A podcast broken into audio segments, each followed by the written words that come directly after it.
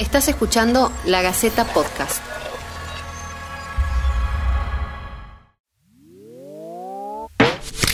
Las elecciones presidenciales estadounidenses son desde hace décadas un fenómeno de interés global, mucho más desde que Donald Trump accedió a la Casa Blanca y convirtió la política de su país en un espectáculo para las redes sociales. La potencia económica y la capacidad de conducción política de Estados Unidos empezaron a quedar cuestionadas en los últimos años, no así su liderazgo como difusor de la cultura popular ni su rol como destino imaginado para vivir, visitar o conocer. Por eso las elecciones en este país de más de 330 millones de habitantes, más de siete veces y medio la población de la Argentina, han capturado la atención de media humanidad y tienen en vilo a los analistas políticos, a las capas dirigentes de todos los países y a los mercados financieros más importantes. Para comprender algunos aspectos de estas elecciones, en las que se juega el destino de la potencia mundial y de muchos de sus aliados, te acercamos algunas respuestas a preguntas comunes, con ayuda del politólogo e investigador Luis Karamanef.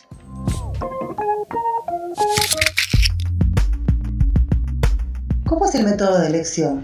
El sistema es de tipo indirecto. En la mayor democracia del mundo, como les gusta denominarse, para ser presidente no hace falta conseguir la mayoría de los votos, sino reunir 270 electores, con los que se alcanza la mayoría en el colegio electoral.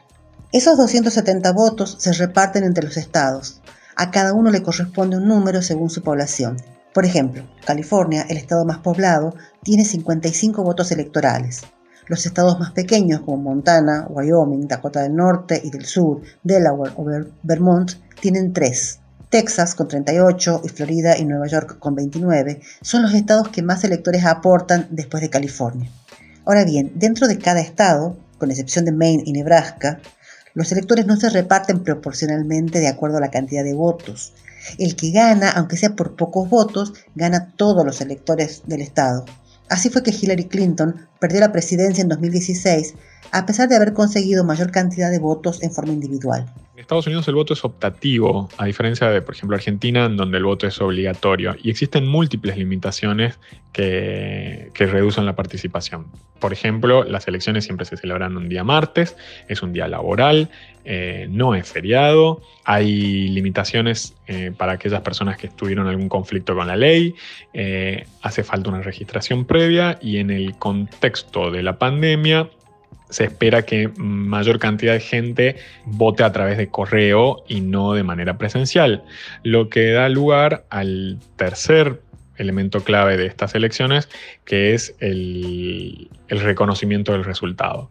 Eh, el presidente Trump eh, ha puesto en dudas eh, no, solo, no, solo, la legitimidad de la elección, sino también si está dispuesto a reconocer los resultados de la misma lo cual aumenta y provoca un mayor nivel de incertidumbre en un contexto muy difícil en un país en crisis. ¿Qué son los estados pendulares o swing states? Hay estados rojos, republicanos, hay estados azules, demócratas, y hay estados púrpura. Se les llama así porque se los considera una mezcla de los azules y los rojos. Se les llama swing states porque oscilan como un péndulo o un columpio porque no muestran un ganador claro en las encuestas. Por eso también se les llama estados campo de batalla, porque allí se centra la campaña de los candidatos y donde se juega en estas horas el destino del país. Son dos los lugares que definen las elecciones de este martes. Uno, lo que Estados Unidos se conoce como el cinturón oxidado, estados como Ohio, Pensilvania y Wisconsin, históricamente demócratas, donde ex trabajadores del acero y el carbón constituían la base del partido y que en las últimas elecciones eh, redirigieron su voto e hicieron a Donald Trump presidente. El segundo es en el sur de Estados Unidos, principalmente en el estado de la Florida, en donde el peso del voto latino probablemente incida y defina la elección. Eh, allí son básicamente dos los grupos que están disputando las elecciones.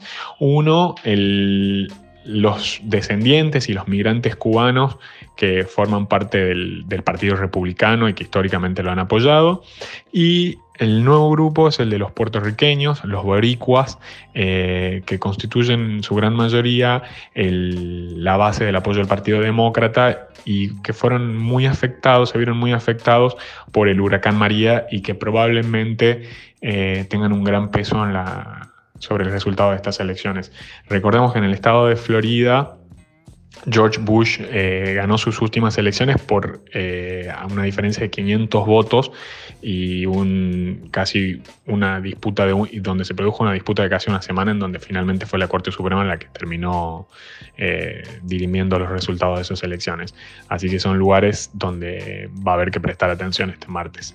¿Qué diferencia a los dos partidos? En las elecciones en Estados Unidos se presentan 21 candidatos, pero los que de verdad disputan la presidencia son los que representan al Partido Republicano y al Partido Demócrata. Sus candidatos son, como es conocido, Donald Trump, por los republicanos y Joe Biden por los demócratas. Los republicanos suelen ser más conservadores en temas fiscales y sociales, suelen apostar por un Estado más pequeño que reduzca impuestos y permite el funcionamiento libre del mercado. Defienden que los ciudadanos puedan portar armas de fuego y son partidarios de eliminar el aborto o restringirlo.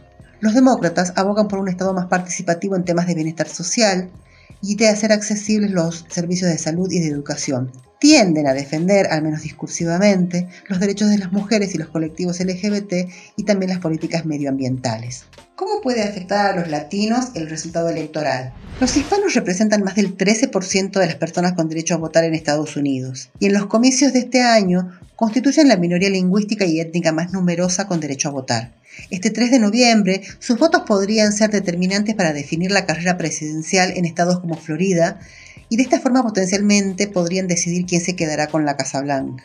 Pero aunque ambos candidatos se han dedicado en estos últimos días a cortejar a las comunidades latinas en estados clave, su interés por lo que pasa en los países de Latinoamérica no ha sido parte de la campaña, tal como nos explica Karamanef. El voto latino en Estados Unidos es clave, la política exterior de Estados Unidos para América Latina no lo es, en absoluto, y eso se percibió en la campaña, salvo alguna muy breve referencia con respecto a México por política migratoria y el fantasma de Venezuela que agitaba Trump con respecto al Partido Demócrata, la, la región no estuvo en el radar. En el caso de acceder a la presidencia, independientemente de quién, de quién gane, hay dos cuestiones que por ahí se podrían tener en cuenta. Uno es eh, cuál va a ser el posicionamiento de Estados Unidos con respecto al mayor nivel de incidencia de China en América Latina. Y lo segundo, si retrotrae su, política eh, exterior en caso de que ganen los demócratas a menores demostraciones de fuerza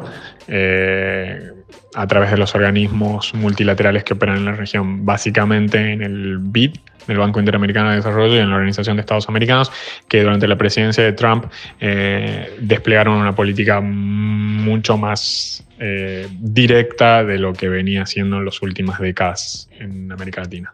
¿Es posible que haya fraude, como viene diciendo Trump? La posibilidad de que ocurra un fraude en las elecciones presidenciales de Estados Unidos ha sido sugerida en forma insistente durante los últimos meses por el propio candidato republicano a la presidencia. Trump cuestiona el mecanismo de voto por correo que este año, a causa de la pandemia de coronavirus, se está utilizando en forma masiva.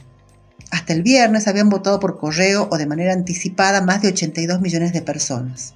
Una preocupación muy seria para los analistas políticos es que Trump no dice claramente si está dispuesto a aceptar los resultados electorales si no le son favorables. Lo cierto es que, a pesar de la insistencia de Trump, no hay amenazas creíbles de que apunten a la posibilidad de un fraude. Gerardo Lizardi, corresponsal de la BBC en Nueva York, ofrece más detalles al respecto. Trump se ha encargado de generar sospechas sobre la limpieza de las elecciones, repitiendo que el voto por correo se presta para el fraude.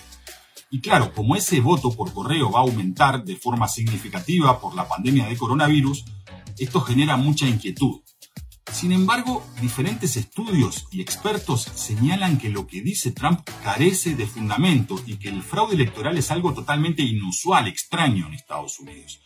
Incluso una comisión creada por Trump para investigar este tema no halló pruebas de fraude. Los estudios también muestran que la tasa de condenas por ese delito en Estados Unidos es casi nula.